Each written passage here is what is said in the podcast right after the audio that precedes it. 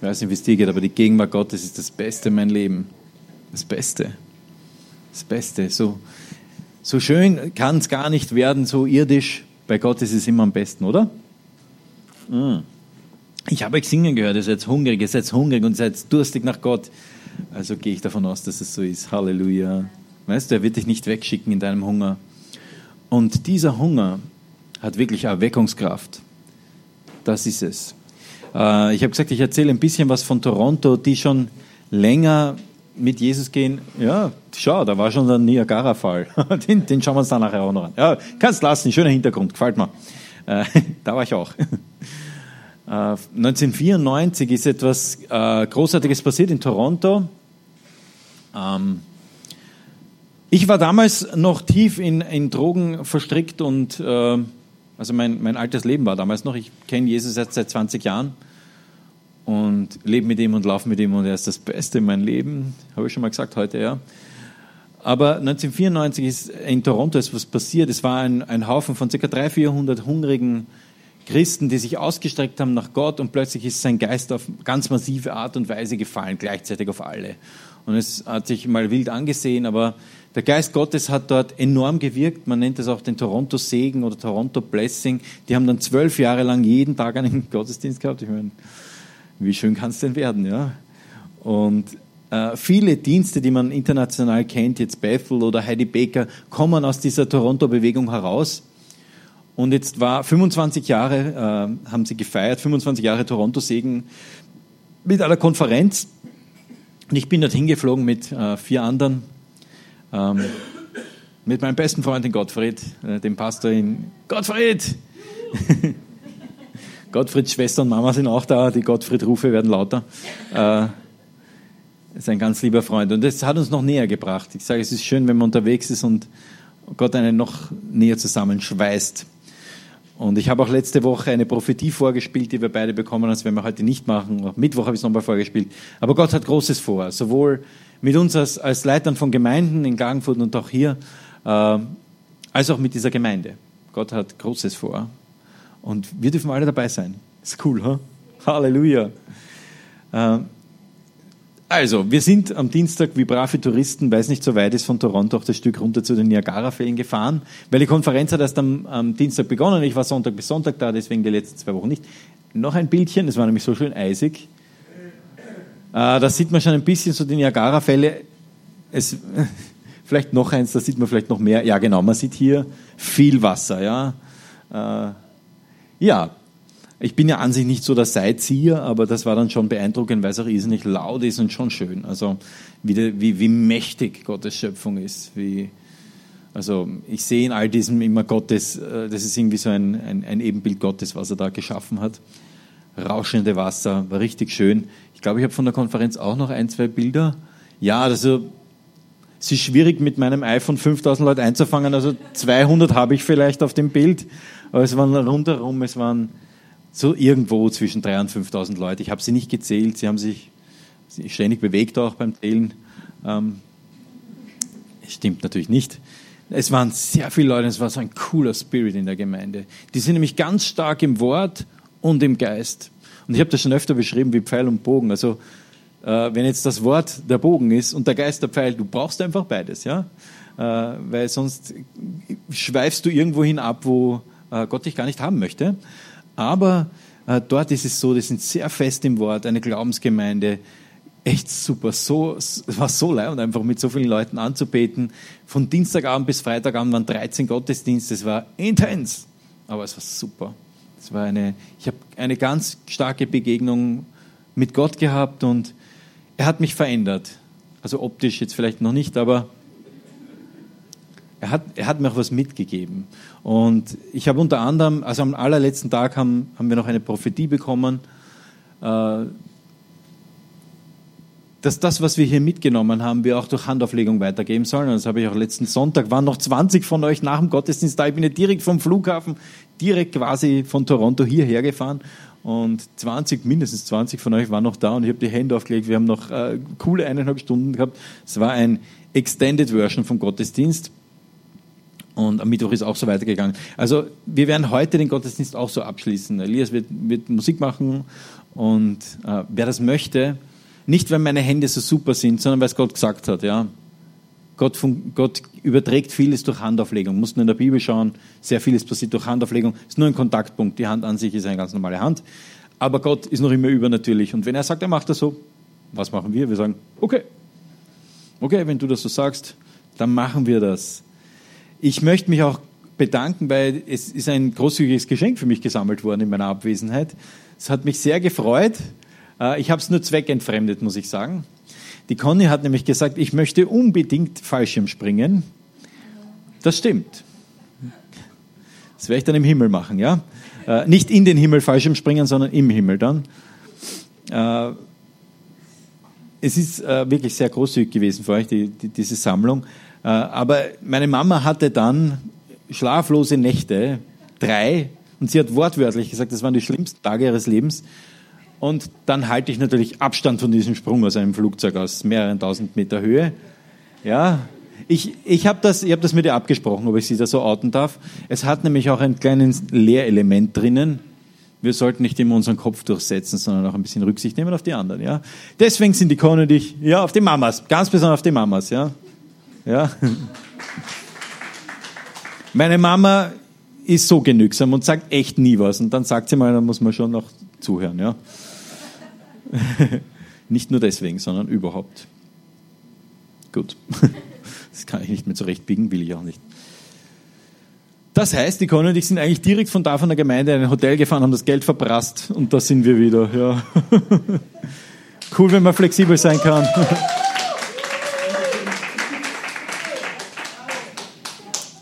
Wir reisen gern. Halleluja. Gott ist gut. Gott ist gut. Ich habe das jetzt erst die Woche gehört, dass jemand, jemandem gesagt wurde, es ist ungeistlich in Urlaub zu fahren. Das ist natürlich ein Blödsinn. Ja? Äh, wir sollen unser Leben genießen. Gott gibt uns immer mehr als genug. Er gibt uns genug, aber auch mehr genug, dass wir anderen geben können, oder? Und ein richtig cooles Leben ist es, wenn du weitergeben kannst und weitergeben kannst und weitergeben kannst. So wie es Jesus gesagt hat. So, Toronto-Bericht, Geschenk. Abgehakt. Halleluja. Danke, Herr, für deine Gegenwart. Danke, Herr, dass wir dich feiern dürfen. Halleluja. Danke, Herr, dass ich so viele großartige Dinge erleben durfte und dass ich mit den Taschen voll, so wie beim Moneymaker, zurückkomme aus Toronto. Voll mit deinem Segen. Danke, Herr, dass du, Halleluja, dass dein Segen auch weitergebbar ist, falls das ein deutsches Wort ist. Jetzt ist es eins. Danke, Herr für deine Gegenwart und für dein Wort. Wir versammeln uns um dein Wort. Wir wollen keine Menschenworte, sondern wir wollen deine Worte hören. Denn nur du, Jesus, hast Worte des ewigen Lebens. Amen. Ich möchte mit etwas ganz Schönem beginnen. Ich bin schon länger mit dieser Predigt schwanger und sie hat sich immer mehr zusammen. Sehr witzig. Äh, die, Predigt hat sich geformt in mir, ja. Das ist schön, wenn Gott so, wenn, wenn die Dinge so zusammenfallen. Und irgendwo jetzt in der Woche in Toronto wurde sie rund. Ich beginne mit, äh, mit meiner Lieblingsperson, mit Jesus, äh, mit dem Dienst Jesu.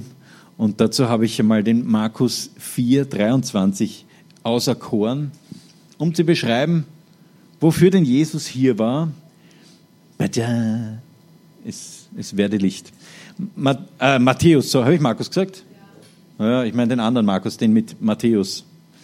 Matthäus 4, 23. Entschuldige.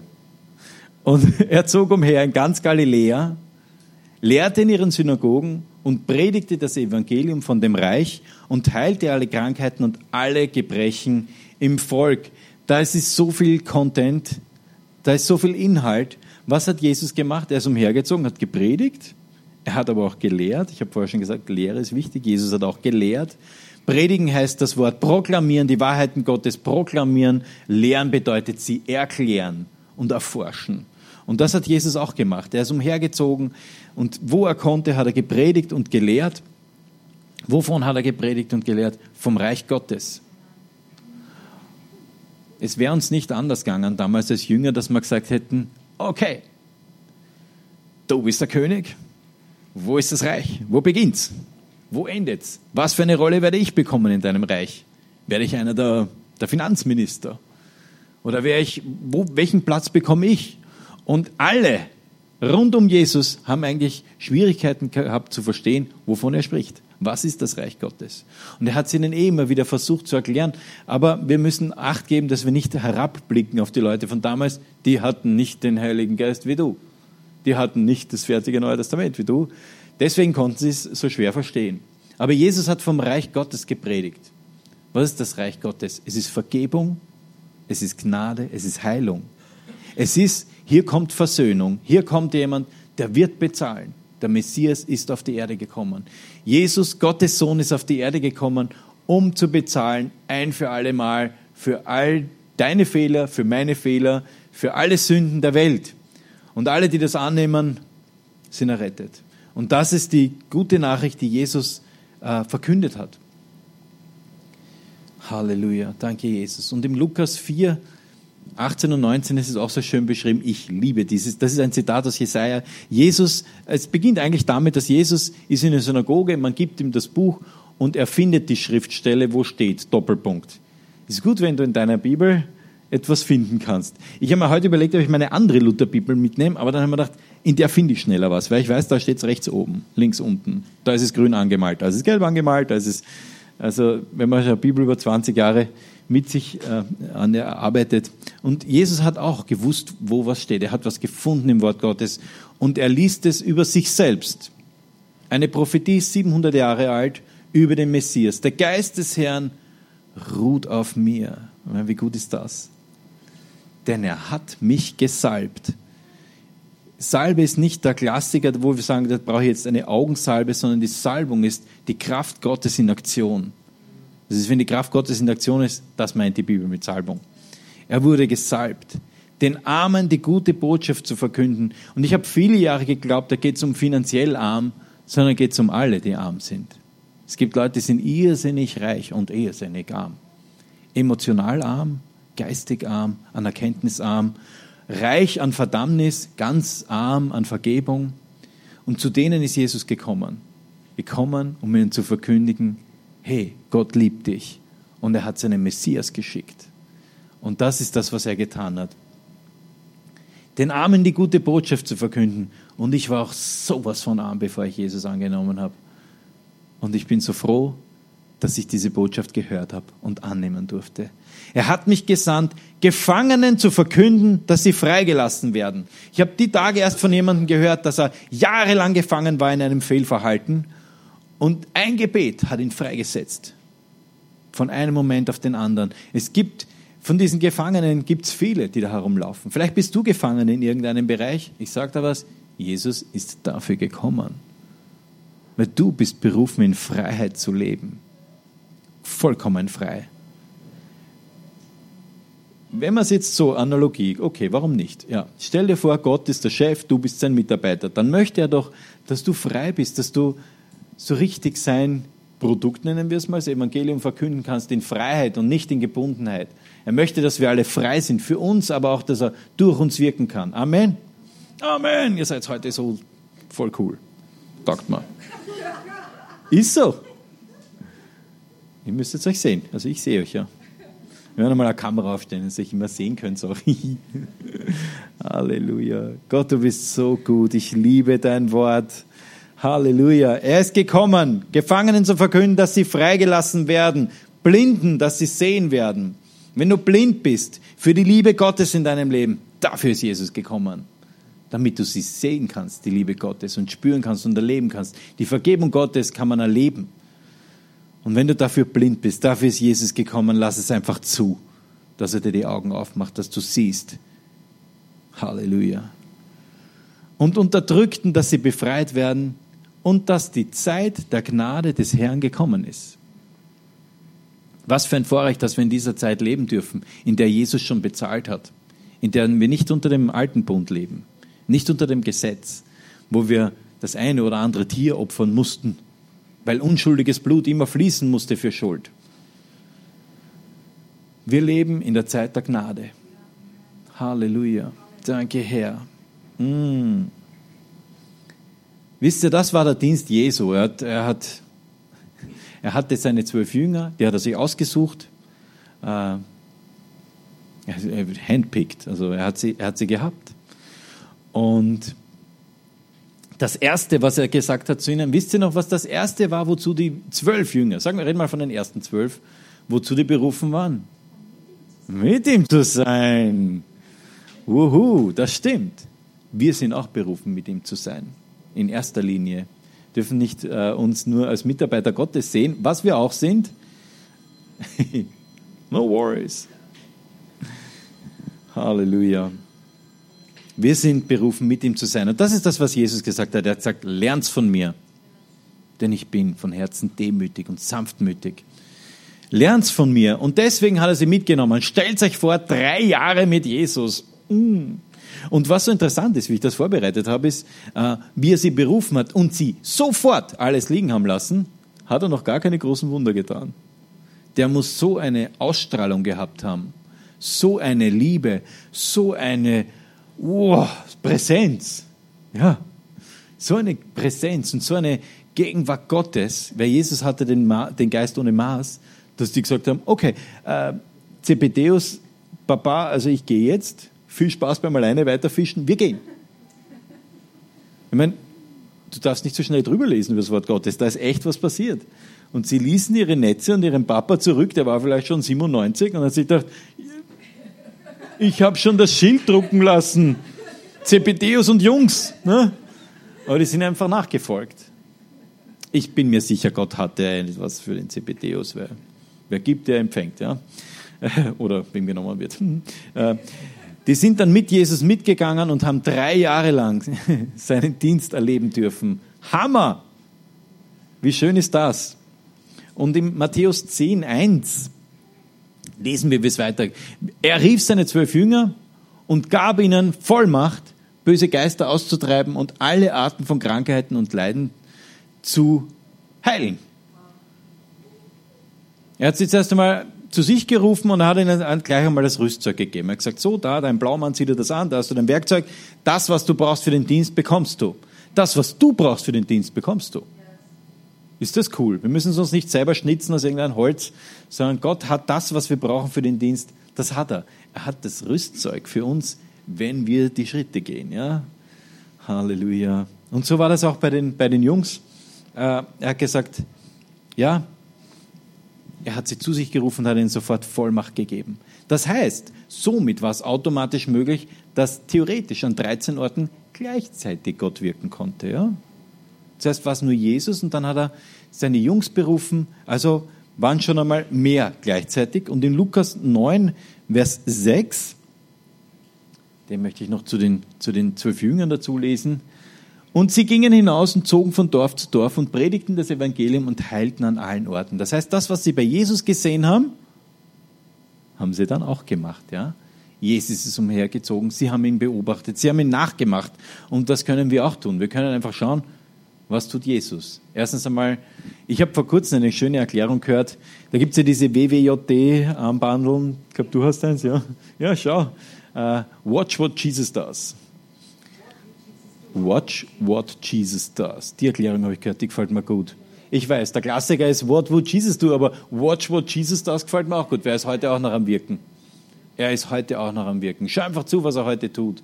Was er tut durch dich und mich und was er tun möchte noch alles durch dich und mich. Er ist nämlich noch immer am Wirken. Er ist noch nicht fertig. Danke, Herr, dass das wahr ist. Jetzt, keiner dieser zwölf Jünger ist noch unter uns. Der wäre noch schon reichlich alt. Was nun? Was nun? Ich meine, wer ein bisschen Apostelgeschichte kennt, weiß, wie die Geschichte weitergeht. Es wurden weitere Jünger berufen. Und jetzt ist da ein großer Unterschied zwischen jemandem, der errettet ist oder der ein Jünger ist. Errettet bist du, wenn du sagst, Jesus, ich glaube, dass du der Sohn Gottes bist. Ich glaube, dass du von den Toten auferstanden bist, dass du alle Schuld getilgt hast, dass du bezahlt hast für meine Schuld. Du sei mein Herr für immer. Amen. Wenn du das glaubst, von ganzem Herzen, zack, bist du ein Kind Gottes. Und somit bist du von neuem geboren und errettet. Ja, das sagt uns das Wort Gottes. Aber sie machten Jünger. Ein Jünger ist jemand, der, mit, der errettet ist und der beginnt, sich von Gott gebrauchen zu lassen und der die Werke tut, die er tun möchte hier auf der, auf der Erde, weil er braucht uns dafür, ja? Amen? Amen! Halleluja! Wir wissen, also diese Kind Gottes Geschichte, die kennen wir aus Römer 10, die haben wir eh nicht da an der Wand. Aber wenn du sagst, du bist mein Herr, dann ist das, das hat jetzt schon ein bisschen so einen, so einen religiösen Touch. Aber was heißt das, wenn ich zu jemandem sage, er ist mein Herr? Frage ans Publikum. Herrschaftswechsel gefällt mir gut. Richtig, er ist mein Chef und er ist ein guter Chef. Das ist so, ich habe den Vergleich gehört, den mag ich auch. Ich rutsche auf den Beifahrersitz, ich bin nicht sehr gern Beifahrer, muss ich zusagen. Äh, ich rutsche auf den Beifahrersitz und sage, Herr, du übernimm. Du übernimm. Du übernimm das Steuer in meinem Leben, ich folge dir nach. Du weißt es so viel besser. Zu glauben, dass wir es besser wissen als Gott, ist eh, ist ja spur lächerlich, ja. Aber er weiß es besser und er weiß, er, er, hat so einen guten Plan für dich und dafür muss er der Herr deines Lebens sein. Aber der Herr darf auch sagen, wo es lang geht, oder? Nicht dann bei den Entscheidungen, wo ich sage, naja, eigentlich möchte ich da jetzt selber Herr sein. Ja, lass das eh zu. Aber du musst dann halt auch selber die Konsequenzen tragen. Er hat einen, so einen guten Plan für uns und eine, so eine gute Aufgabe für jeden von uns. Das führt mich direkt zum nächsten Punkt, nämlich den Leib Christi äh, im 1. Korinther 12, ich habe das diesmal nicht an die Wand, weil es ist so eine lange Schriftstelle, aber wir wissen, es geht darum, Jesus ist das Haupt und wir sind der Leib. Ihr habt das vielleicht schon mal gehört, der Leib Christi. Die Gemeinde ist der Leib Christi. Ja? Das ist vielleicht auch schon ein bisschen verchurcht, die Bezeichnung, aber sie hat eine tiefe Bedeutung. Wenn einer der Kopf ist und die anderen der Leib, dann können die zusammen. Ja, das, da fängt schon einmal an. Also äh, der Leib muss immer verbunden sein mit dem Kopf. Du weißt es, Krankenschwester, sonst ist Morte. Äh, das hält nicht lang. Ja? Kann man auch nicht picken. Der Leib und der Kopf müssen verbunden sein. Und der Kopf gibt die Impulse für den Leib. In dem Fall sind wir der Leib, der sich aber freiwillig dazu entscheidet, dem zu folgen, was der Kopf uns sagen möchte. Und Jesus sagt, geh dorthin, dann gehen wir dorthin. Amen. Er hat nämlich für jeden von uns was vor. Weil wenn du ein Kind Gottes bist, bist du Teil der Gemeinde Gottes, ein Teil des Leibes. Und normalerweise hat jeder Teil, also korrigiert es mich nicht, die Krankenschwestern, die anwesend sind, normalerweise hat jeder Teil eine Funktion, ja, behaupte ich jetzt einmal, am Körper. Und so hast auch du eine Funktion im Leib, im Leib Christi. Das wäre irgendwie lustig, wenn man sagen würde, okay, brech mal auf. Der rechte Fuß ist noch nicht da. Okay, wir gehen. Sehr mühsam, schwierig. Wenn du jetzt der rechte Fuß bist, hey, hallo, wach auf, es geht los. Ja. Äh. Und schön ist, dass in diesem ersten Korinther auch drinnen steht, er hat einen Platz für dich bestimmt. Den suchen wir uns gar nicht aus. Es ist, die Hand sagt manchmal zum Fuß, also ich könnte echt besser gehen. Und der Fuß zur Hand, also greifen kann ich besser. Das ist ein Blödsinn. Ja? Es passiert auch manchmal im Reich Gottes, dass der eine glaubt, er kann das, was der andere eigentlich machen soll, besser und umgekehrt. Bitte, hör mal auf damit, sondern schau mal auf das, was Gott für uns vorbereitet hat, was er möchte, dass wir tun. Und das machen wir dann mit vollem Eifer. Ja? Und versuchen nicht immer zu beurteilen, was die anderen machen oder nicht machen. Ja? Das führt nämlich zu nichts. Zumindest nicht zur Einheit des Leibes. Weil dann konzentriert man sich nicht auf seine Aufgabe, sondern die ganze Zeit schaut man woanders hin. Und wer weiß, wenn man schnell eine Spindel in ein Parkhaus rauffahrt, sollte man nicht in Richtung Wand schauen, ja, sondern in Richtung Lösung. Ja. Schau auf das Ziel. Ich fahre so gern Spindel rauf und runter, ich gebe es zu. Super. Voll super. Wenn man in die richtige Richtung schaut, sonst biegt man in der Wand. Und du achte auch auf das, was Gott für dich hat. Und glaube nicht wirklich dämonisch-teuflischen Lüge, dass für dich keinen Platz gibt im Leib Christi. Das widerspricht dem Wort Gottes. Wenn er sagt, du bist eingepflanzt in sein Leib, dann bist du das. Weißt du schon genau, was, du, äh, was deine Funktion ist? Vielleicht nicht. Aber weißt du was, indem du gehst, indem du tust, wirst du herausfinden, äh, was, was Gott für dich für einen Platz hat. Wir haben schon viele Prediger erlebt, die waren einmal Stotterer und jetzt predigen sie, du musst nicht Stotterer sein, um Prediger zu werden.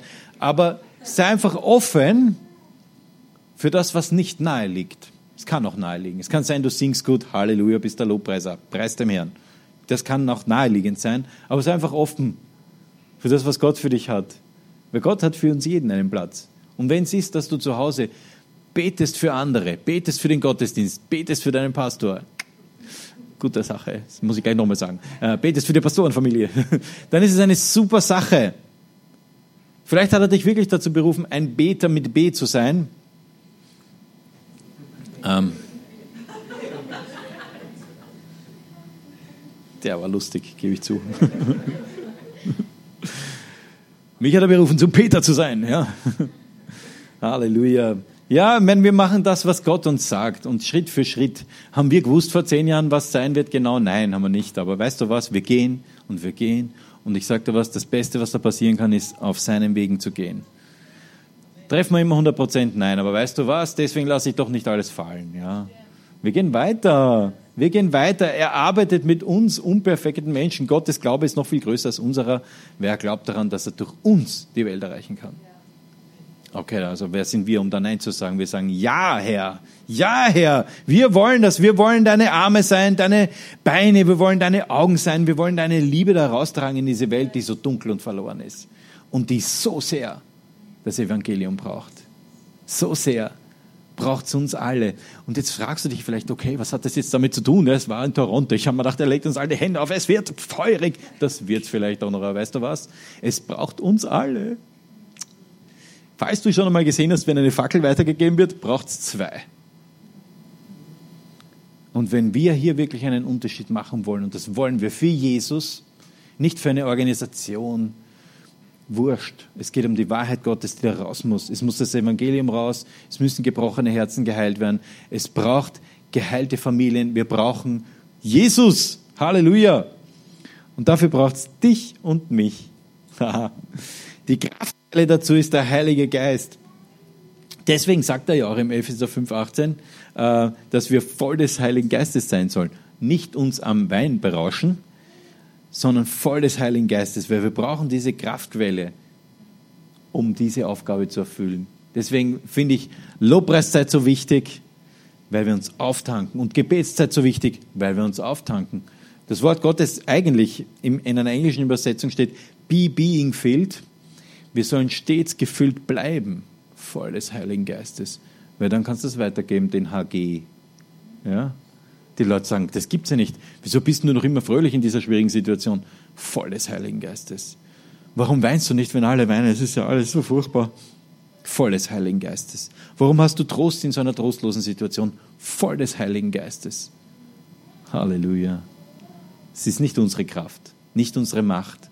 Zacharia, wir wissen es, da steht's. Es ist nicht durch Kraft, nicht durch Macht, sondern durch seinen Geist, spricht der Herr. Und es ist sein Geist, der dich befähigt, das Körperteil am Leib zu sein, das du sein sollst. Hm. Danke Gott, du bist so gut. Er hat so einen genialen Plan. Ich liebe es einfach. Halleluja. Im 2. Korinther, den habe ich wieder da, 2. Korinther 5, 19 bis 21, das ist so lecker. Denn Gott war in Christus und versöhnte so die Welt mit sich selbst. Ja, Gott kommt auf die Erde und hat die Welt mit sich, mit sich selbst versöhnt. Wie gut kann es noch werden? Ja? Er, ist, er ist der, der gekommen ist und bezahlt hat. Er hat sie versöhnt. Hm. Und rechnete den Menschen ihre Sünden nicht mehr an. Das ist die herrliche Botschaft der Versöhnung, die dir und mir anvertraut ist. Und wie ich schon einmal zwei, dreimal erwähnt habe in einem Gottesdienst, wenn du auf der Titanic bist und du weißt, wo die Rettungsboote sind, dann sagst du das den anderen, oder? Wenn das Schiff sinkt. Sagen wir, es gäbe genug für alle, ja? In dem Fall gibt es mehr, mehr als genug für alle, ja? Es gibt mehr als genug Errettung für alle. Für alle. Alle Zeitalter, alle Menschen, auch den ärgsten Ungussel, der da einfällt. Weil Gott sieht es nicht so. Er hat bezahlt. Ein für alle Mal. Und niemand hat die Hölle verdient. In dem Sinne. Halleluja. Danke, Herr. Danke, Herr. Danke, Herr, dass du bezahlt hast. Danke, Herr, dass wir nicht bezahlen müssen. Danke, Jesus. Halleluja.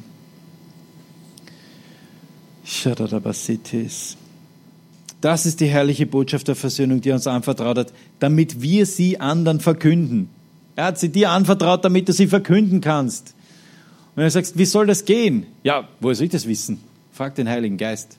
Frag den Heiligen Geist. Ja, aber es ist im Büro, ist so schwierig.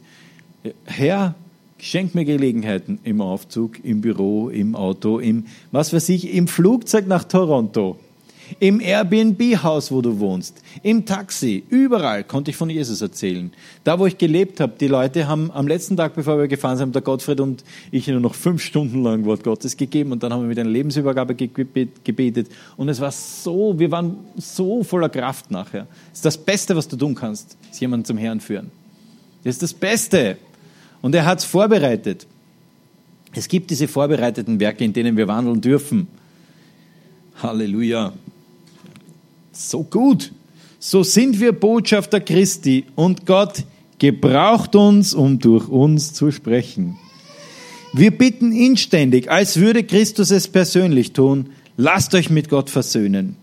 Denn Gott machte Christus, der nie gesündigt hat, zum Opfer für unsere Sünden, damit wir durch ihn vor Gott gerechtfertigt werden können der Gerechte wird das Glauben leben. Danke, Herr, dass wir das annehmen durften. Dieses kostbare Geschenk der Erlösung, dass du bezahlt hast, Jesus, ein für alle Mal, dass wir nicht zahlen müssen.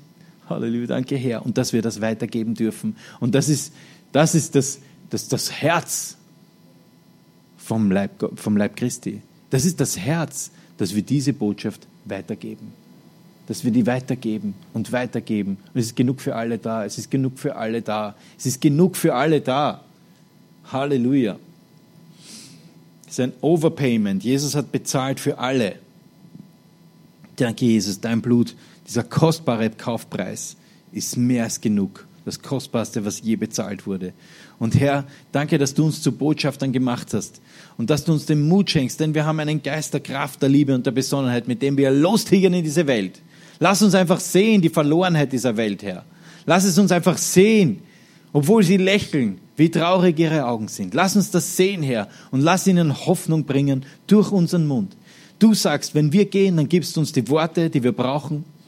Danke, Herr, dass das dein Auftrag ist an uns alle. Amen. Ihr könnt euch erinnern, wo die Geschichte begonnen hat. Sie hat begonnen mit dem Dienst Jesu.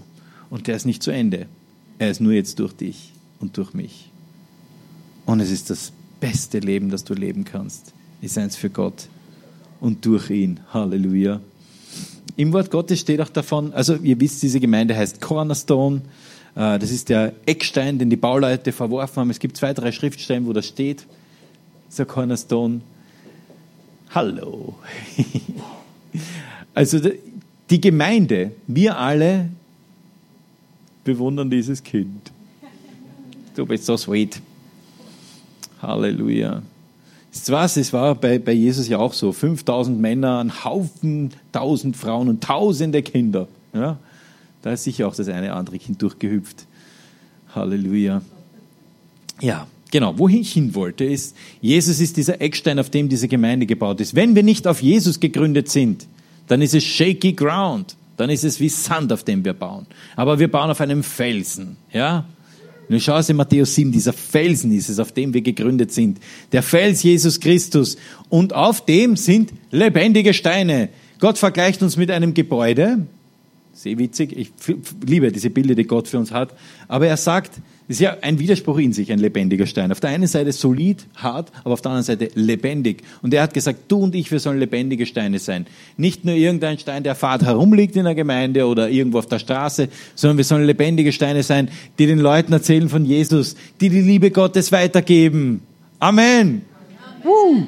Halleluja. Danke, Herr. Halleluja. Dazu bist du und ich berufen. Und jetzt komme ich von meinem Punkt, Punkt Nummer 6, dem Botschafter zur Sendung. Punkt Nummer 7, und ich meine nicht die Sendung im Fernsehen, sondern die Aussendung. In Johannes 20, 21 widersprach er zu ihnen und sagte, Friede sei mit euch, Jesus taucht wieder auf. Ja, so cool. Die Jünger beieinander, die Tür ist zu, verriegelt, er taucht auf. Ja? Friede sei mit euch. Wie der Vater mich gesandt hat, so sende ich euch. Und das sagt er auch zu dir. So wie Gott Vater Jesus gesandt hat, sendet er auch dich in dein Umfeld, in deine Familie, an deinen Arbeitsplatz, in die U-Bahn, ins Flugzeug, am Weg nach Toronto. Ich sitze neben zwei Typen und wir haben sechs Stunden lang über Gott reden können. So super.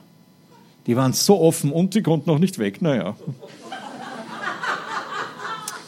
Da war es gescheit, dass offen waren, ja, das wäre sonst mühsam geworden. War cool. Das Steile war, dass der neben mir, der war wirklich, also offensichtlich ganz wilder Typ. Uh, unfassbar, wie der ausgeschaut hat. Super, war voll taugt. Uh, Im Endeffekt hat er dann übernommen und hat angefangen zum Predigen. Es war so cool. Es war einfach so der Geist Gottes da. Und er, ja, die Welt braucht mehr Jesus. Und war so, hm? Gut gelernt, super. Weißt du was? Und ich bin da ausgestiegen, ich war hm, ich habe mal gehört von einem Kabarettisten, der gesagt, ich bin so gut drauf, ich kann mit einer Hand am Pullover strecken. So gut ist mir gegangen. Das beschreibt es am ehesten, weißt? Es, es füllt dich nichts mit mehr Freude, als wenn du, wenn du, wenn du, Gott weit, ja, ich weiß, es geht nicht. Wenn man sehr schnell ist, vielleicht. Ich kann gar nicht stricken, ja. Ich finde, das beschreibt super. So ist das. Wir sind Botschafter an Christi Stadt. Und da sitzt du in dem Taxi und der Mann aus Somalia und Kanada hat unfassbar viele Migranten, also ein Melting Pot. Nur die dürfen dort arbeiten. Äh, der ist mit dem Taxi gefahren und, und erzählt von seiner Familie und er hätte so gern, dass seine Familie rüberkommt und dass es ein bisschen Schwierigkeiten jetzt gerade mit den, mit den Offiziellen gibt, also mit den Officials. Und ich habe gesagt, sollen wir beten? das ist so leicht und so gut. Ja, es war so eine Malewiesen da drüben die Woche. Halleluja. Und dann beten wir im Glauben und stehen ein miteinander für seine Familie. Weil wie furchtbar ist das, wenn du von deiner Familie getrennt bist? Mir hat eine Woche schon gereicht. Ja. Stimmt, gell? Habe ich jetzt aus der ersten Reihe? Stimmt, ja. er sendet. Und zu diesem Thema möchte ich noch eine Schriftstelle lesen Bevor wir das heute so machen, dass wir dann, du kannst eigentlich schon, welches Instrument du möchtest spielen, nur nicht das Schlagzeug. Irgendeins, was Melodie macht. Du kannst aber das Schlagzeug spielen. Jetzt muss ich wieder aus der Aufnahme rausschneiden. Kennt sich keiner aus. Halleluja. Ich liebe diese Schriftstelle, die jetzt kommt, und ich weiß, einige von euch lieben sie auch. Sie ist im Jesaja 6, Vers 8. Die kannst du ruhig stehen lassen. Die ist nämlich so gut. Dann hörte ich den Herrn fragen, wen soll ich senden? Wer wird für uns gehen? Und ich sagte, hier bin ich. Herr, sende mich. Halleluja. Wenn das auch dein, dein Gebet ist, dann bitte ich dich aufzustehen, als Zeichen für Gott, dieses Herr, sende mich. Ich möchte gehen für dich, Herr. Ich möchte laufen deine Wege.